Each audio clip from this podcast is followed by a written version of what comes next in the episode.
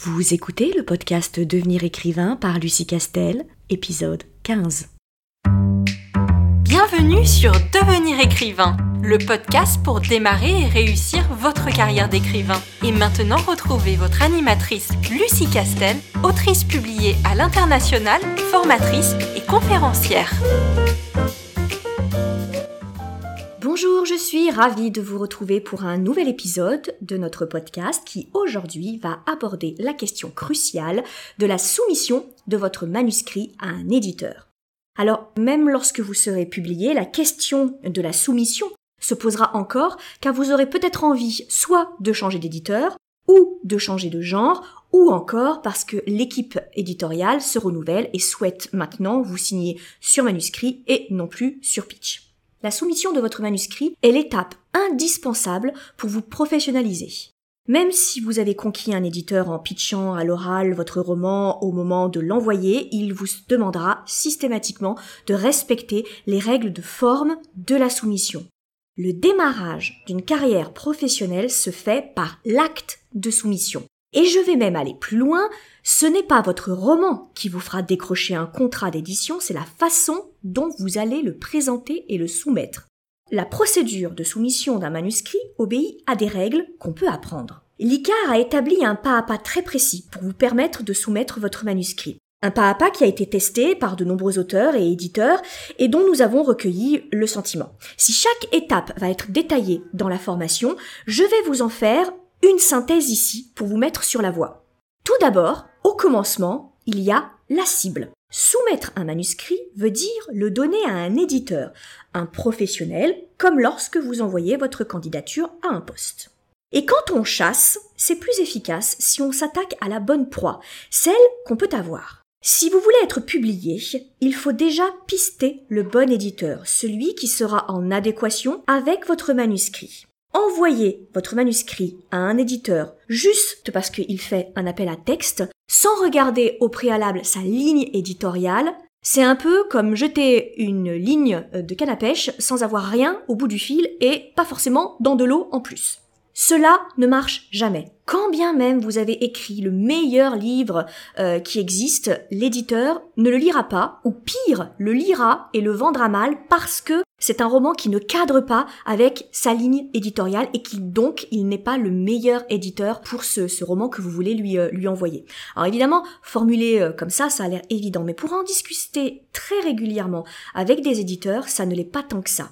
Alors bien sûr, mon exemple de canne est un peu caricatural, évidemment, c'est pour marquer vos, euh, vos esprits. En vrai, c'est beaucoup plus subtil. Je vais vous prendre un exemple un peu plus concret et qui se produit assez régulièrement, au point que euh, l'un de mes éditeurs m'en a fait part euh, pour illustrer mon, mon podcast aujourd'hui. C'est par exemple lorsque vous envoyez un manuscrit à un éditeur qui fait de la fantaisie. Sauf que votre roman, c'est bien de la fantaisie, mais young adult. Or, le young adult, ce n'est pas tout à fait la même chose que de la fantaisie pure. Il y a des classifications même au sein des grands genres littéraires. Alors, parfois, bien sûr, l'éditeur peut publier les deux, à savoir de la fantaisie ou du fantastique et aussi du young adult dans ces deux euh, genres. Mais comme ce sont quand même des cibles différentes au niveau du lectorat, certains éditeurs sont ultra spécialisés. Donc certains ne vont publier que du young adult, peu importe le genre, et d'autres au contraire ne publieront que dans le genre spécifique de la science-fiction ou de l'urban fantasy, etc., mais pas forcément ciblé jeune public, young adult. Ce qui veut dire que même si vous au départ vous aviez l'impression, au vu de certaines couvertures, que c'était dans le bon genre, en réalité, quand on creuse un peu, ça n'est pas du tout la bonne ligne éditoriale. Et vous allez essuyer un refus, non pas parce que votre roman n'est pas bon ou ne plaît pas, mais juste parce qu'il ne cadre pas avec la ligne éditoriale. Donc en faisant ce travail de, ciblage avant, vous évitez au moins les refus qui ne sont pas du tout motivés par votre roman, mais qui seront motivés simplement parce que bah, vous vous êtes trompé d'enseigne en fait. Et alors là, ça me permet de rebondir sur le second point. C'est la question du genre, évidemment, parce que si vous voulez cibler et pister votre éditeur, il faut que vous sachiez dans quel genre vous écrivez.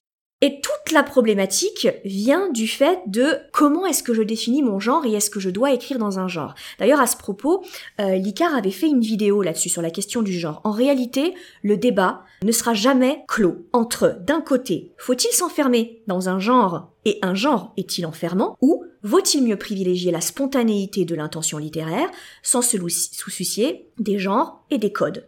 Beaucoup d'auteurs vous répondraient qu'ils ne se demandent jamais dans quel genre ils vont écrire la prochaine histoire, ils vous diront plutôt moi j'ai envie d'écrire une histoire d'amour dans l'espace, une histoire de vengeance, une histoire de vampire qui brille au soleil, ce sont les autres en fait qui ensuite qualifient le genre de votre histoire. Dans un monde littéraire parfait, c'est évidemment comme ça qu'il faut travailler. Seulement nous vivons dans un monde où un éditeur reçoit des centaines de manuscrits par jour, où ce sont les commerciaux qui décident de votre placement et où vous n'avez jamais de contact direct avec les livraires pour leur expliquer la teneur de votre roman et comment le vendre.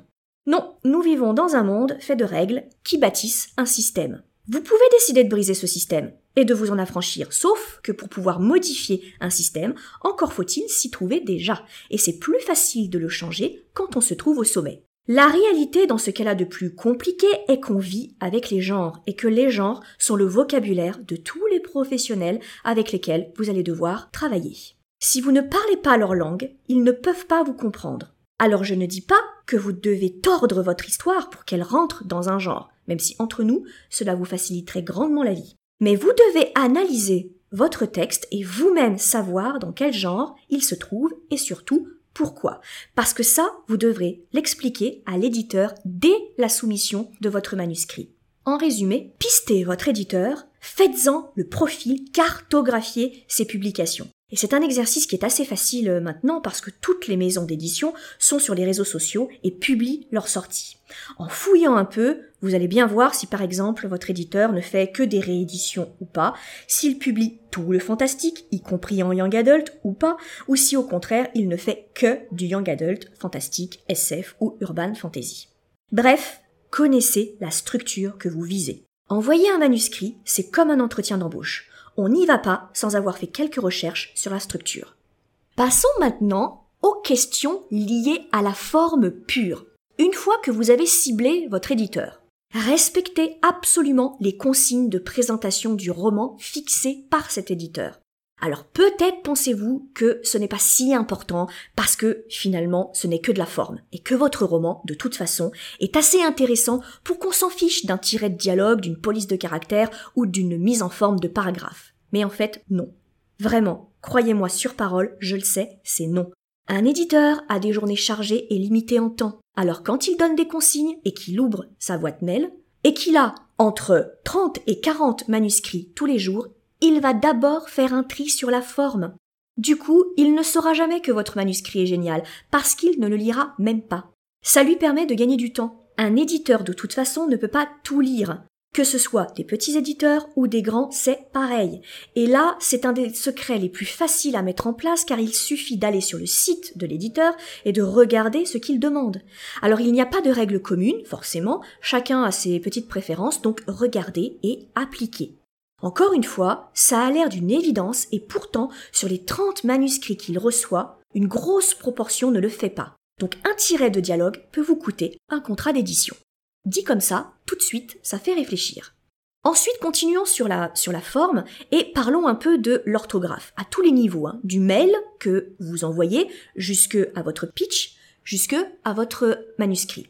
Très clairement, sur la question de l'orthographe, on ne vous demande pas d'être parfait. D'abord parce que la perfection n'existe pas, et l'éditeur ne sera pas parfait non plus. Mais, clairement, entre 15 fautes par page et 0, il y a peut-être une petite nuance.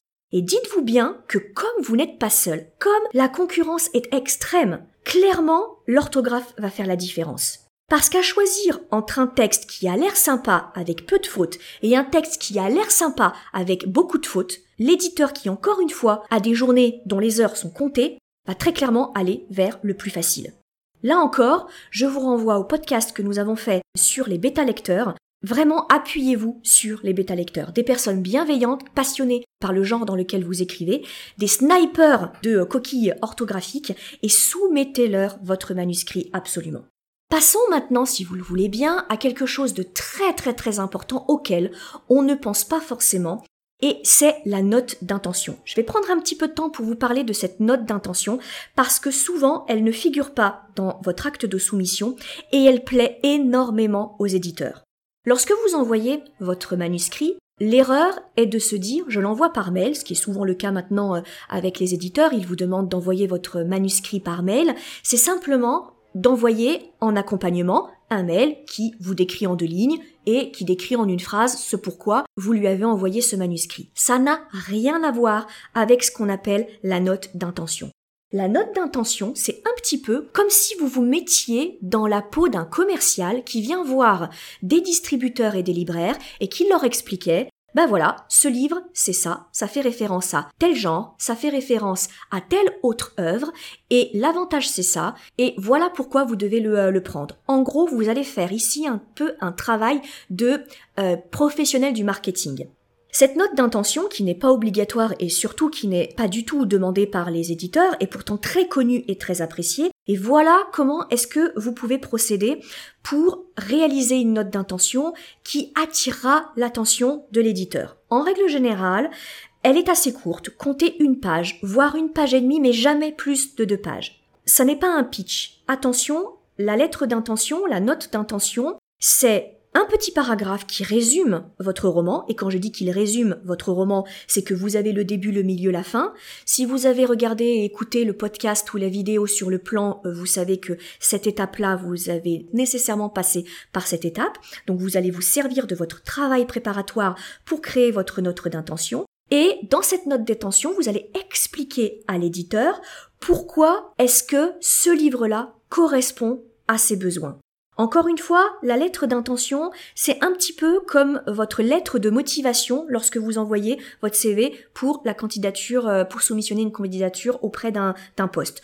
Vous expliquez à l'éditeur à quel point il lui sera facile de vendre votre roman. Donc, vous allez lui faire le résumé. Ensuite, vous allez lui expliquer le genre dans lequel vous êtes en train d'écrire et ce qui est bien aussi, c'est de mettre quelques références cinématographiques ou des références littéraires qui permet de situer euh, l'esprit dans lequel vous avez écrit le roman, de façon à ce que l'éditeur voit tout de suite à qui il a affaire et tout de suite qu'il s'imagine la façon dont il pourrait vendre votre euh, roman. Je vous donne un exemple. Vous êtes en train d'écrire un polar euh, avec une intrigue psychologique, donc à type poupée gigogne, hein, vous avez une intrigue dans une intrigue dans une intrigue, et là, vous pouvez très bien dans votre note d'intention dire que vous aimez, vous avez toujours été bercé par la littérature d'Agatha Christie ou par euh, celle d'Arthur Conan Doyle. C'est cohérent, et là tout de suite, l'éditeur, vous n'avez pas besoin de lui faire trois pages de résumé, il voit tout de suite à quel genre il a affaire. Ah, tiens, j'ai affaire non pas à un thriller,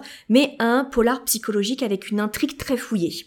Donc il sait tout de suite. Et ça, ça l'intéresse. Alors attention, hein. Par contre, cette note d'intention, elle est, elle est, et cette référence, elle peut être à double tranchant parce qu'il faut quand même qu'il y ait un lien entre votre histoire et le genre littéraire ou le genre cinématographique euh, que vous citez. C'est-à-dire que si par exemple vous écrivez une romance et que vous faites référence à Naruto, alors peut-être que dans votre esprit ça a un lien, mais je rappelle que l'éditeur a peut-être pas votre cadre de référence. Donc voilà, ça va être un petit peu compliqué. Donc il faut que le lien s'établisse tout de suite, on est d'accord. N'hésitez pas là-dessus à mettre ces références-là. Encore une fois, tout ce qui est visuel, tout ce qui permet de lui expliquer. Mais ce sera simple de vendre mon roman. Voilà, je vous donne déjà toutes les étapes. C'est quelque chose qui est dans la veine du polar historique. C'est quelque chose qui a un rapport avec Arthur Conan Doyle. C'est quelque chose qui a un rapport avec de l'ésotérisme. Donc c'est un petit peu comme le film X ou comme le film Y. Peu importe. Il voit tout de suite. Vous pouvez glisser aussi, qui est intéressant pour lui, des fiches de personnages. Là encore, si vous avez suivi euh, les podcasts de euh, euh on vous explique comment bâtir des, personnages. On a même mis à votre disposition une fiche de personnages que vous pouvez télécharger si vous adhérez à notre newsletter.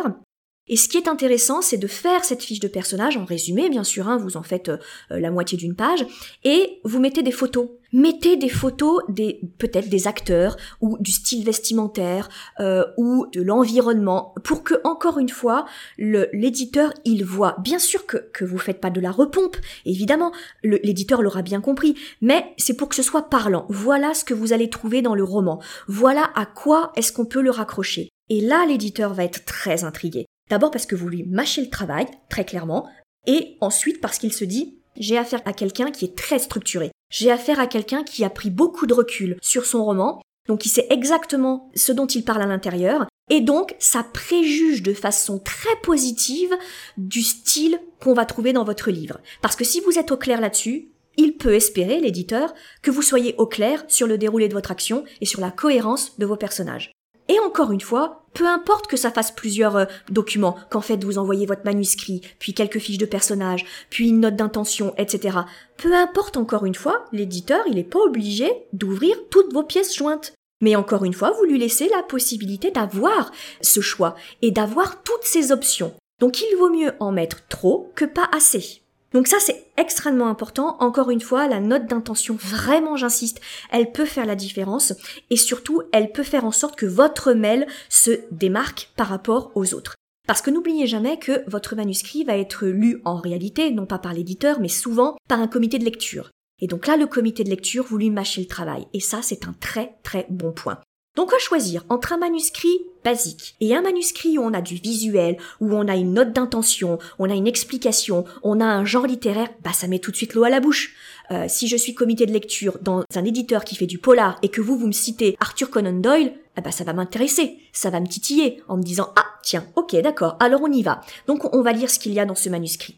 Il faut à tout prix que vous vous démarquiez par rapport à la masse de soumissions qu'il y a tous les jours auprès des maisons euh, d'édition. Encore une fois, lorsque les inscriptions pour l'ICAR seront ouvertes, nous aurons un module euh, sur cette fameuse note d'intention et plus généralement sur la façon dont on soumet un manuscrit et qui peut permettre de vous démarquer par rapport aux autres. Donc une, une méthode qui a été euh, mise en place par plusieurs éditeurs. Donc du coup c'est intéressant parce que c'est l'éditeur qui du coup vous explique ce qu'ils aiment trouver, ce qu'ils aiment lire lorsqu'ils reçoivent un manuscrit. Donc on, vous euh, mettra évidemment euh, en copie pour ceux d'entre vous qui seront abonnés à notre newsletter. Hein, on, vous, le précisera. Mais encore une fois, ça peut vraiment vraiment faire la différence. Alors évidemment, hein, si votre manuscrit n'est pas abouti et n'est pas mature, ça ne vous donnera pas un contrat d'édition. Mais ça peut suffisamment titiller l'éditeur pour qu'il se dise mais l'idée est bonne. Quand même, l'idée a du potentiel. Donc, c'est pas publiable en l'état, mais éventuellement on peut travailler ensemble. Et, et comme je crois vraiment en son idée, telle qu'elle ou il me l'a présentée, il y a peut-être quelque chose à faire. Dernier document que je vous encourage à glisser dans votre mail de soumission de manuscrit, c'est le pitch ou le synopsis. Alors là, c'est un résumé en une page, et quand je dis résumé, c'est que là, vous allez faire le début, vous allez mettre les principaux rebondissements et vous allez surtout mettre la fin. Là, euh, vous lui donnez la solution, même si c'est un polar avec euh, un suspense euh, de malade, il n'empêche que là, vous lui donnez la solution. Pourquoi est-ce que c'est important de faire euh, cet exercice-là? Parce qu'encore une fois, cela permet à l'éditeur de voir si vous maîtrisez votre déroulé d'action. Si vous êtes incapable de faire un résumé d'une page, de ce qu'il y a dans votre roman, et de façon suffisamment claire, ça veut dire que très probablement, dans le déroulé de votre roman, ça va être flou, ça va être brouillon et pas assez maîtrisé.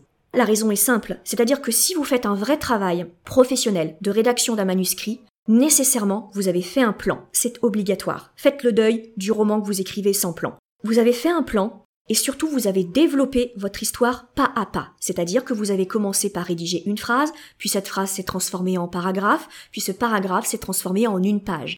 Et sur cette page, vous décrivez tout ce qui se passe, les éléments importants de votre roman.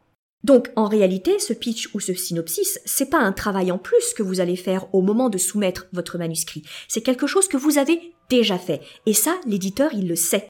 Donc, si vous n'envoyez pas de pitch ou de synopsis, c'est que soit vous traitez la soumission par-dessus la jambe, pour l'éditeur en tout cas, soit vous n'avez pas fait ce travail en amont. Et je ne dis pas que sans faire de plan, vous ne pourrez pas écrire un super roman, mais c'est rare. Et l'éditeur aussi le sait. Donc c'est une façon pour lui de tester votre professionnalisme et le degré de maturité de, euh, de votre écriture.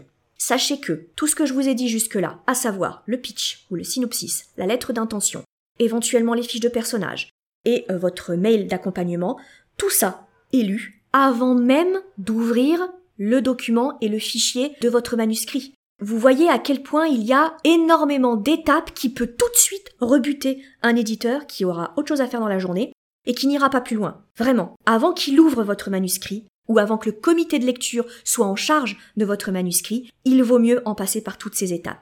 Enfin, après tout ça, quand vous aurez soumissionné votre euh, euh, manuscrit, j'aimerais attirer votre attention sur la notion de délai. Le délai éditorial est un délai très particulier. Entendez que c'est un espace-temps complètement à part. Ce que je veux dire, c'est que l'erreur à ne pas commettre, l'erreur de débutant, c'est d'envoyer votre manuscrit à un éditeur que vous avez casté, celui qui vous plaît, celui qui, dans vos rêves les plus fous, vous, vraiment c'est celui-là que vous voulez. Vraiment l'erreur, c'est d'attendre la réponse de cet éditeur. Parce que très clairement, plusieurs mois vont se passer.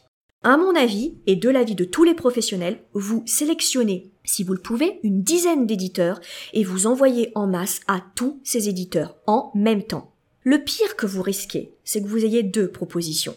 Et croyez-moi, si vous avez à choisir entre deux options éditoriales, c'est vraiment le moindre de vos soucis. Donc ne soyez pas fidèle, n'attendez pas et envoyez au maximum à tous les éditeurs.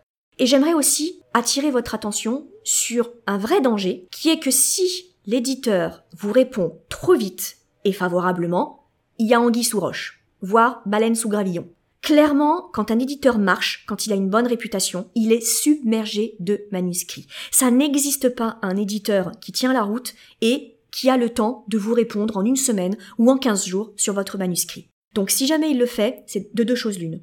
Soit c'est une toute toute petite structure qui malheureusement n'aura pas les moyens de vous porter et dans ce cas, je vous encourage à plutôt passer par l'auto-édition. Soit c'est une maison d'édition plus importante, mais parce qu'elle a une façon de fonctionner très peu respectueuse des auteurs, elle n'arrive pas à garder ses auteurs. Donc il y a un tel turnover que cette maison est aux aguets et qu'elle a besoin de remplir son catalogue éditorial. Donc vraiment, je sais que du coup c'est génial d'envoyer un manuscrit sur lequel on a travaillé pendant des mois et obtenir une réponse favorable au bout de 15 jours, mais vraiment j'insiste, si vous avez une réponse positive en 15 jours, ça pue. Soyez, soyez vigilants là-dessus et prenez votre mal en patience. Et enfin, je terminerai euh, par quelque chose dont on parle souvent, c'est que la soumission d'un manuscrit, c'est pas la fin de l'histoire, en fait. Et quand vous avez soumis un manuscrit, vous n'attendez pas et qu'est-ce que vous allez faire? Eh bien, vous allez vous plonger dans la rédaction d'un nouveau manuscrit. Ça ne doit pas vous arrêter. Ça ne doit pas interrompre votre travail. Voilà, merci beaucoup de nous avoir suivis et de m'avoir suivi sur ce nouveau podcast qui, je l'espère, aura répondu à quelques-unes de vos questions sur euh, l'épineuse procédure de la soumission de manuscrits. N'hésitez pas à vous inscrire sur notre newsletter qui vous donne accès à un certain nombre de documents gratuits qui peuvent vous aider et surtout vous tenir au courant des prochaines publications de l'Institut des carrières littéraires. Et bien sûr, nous avons un grand besoin de votre soutien pour partager et parler de nos podcasts et les faire durer le plus longtemps possible. Donc un petit like, un petit partage sur les groupes d'écriture et grâce à vous, on peut avancer. Parce que comme nous le disons souvent ici, à plusieurs, on est plus fort devenir écrivain Téléchargez sans plus attendre le guide écrivain mode d'emploi sur le site licar.fr, l i c a r e Ce guide vous donne les quatre étapes fondamentales pour progresser vers l'écriture professionnelle.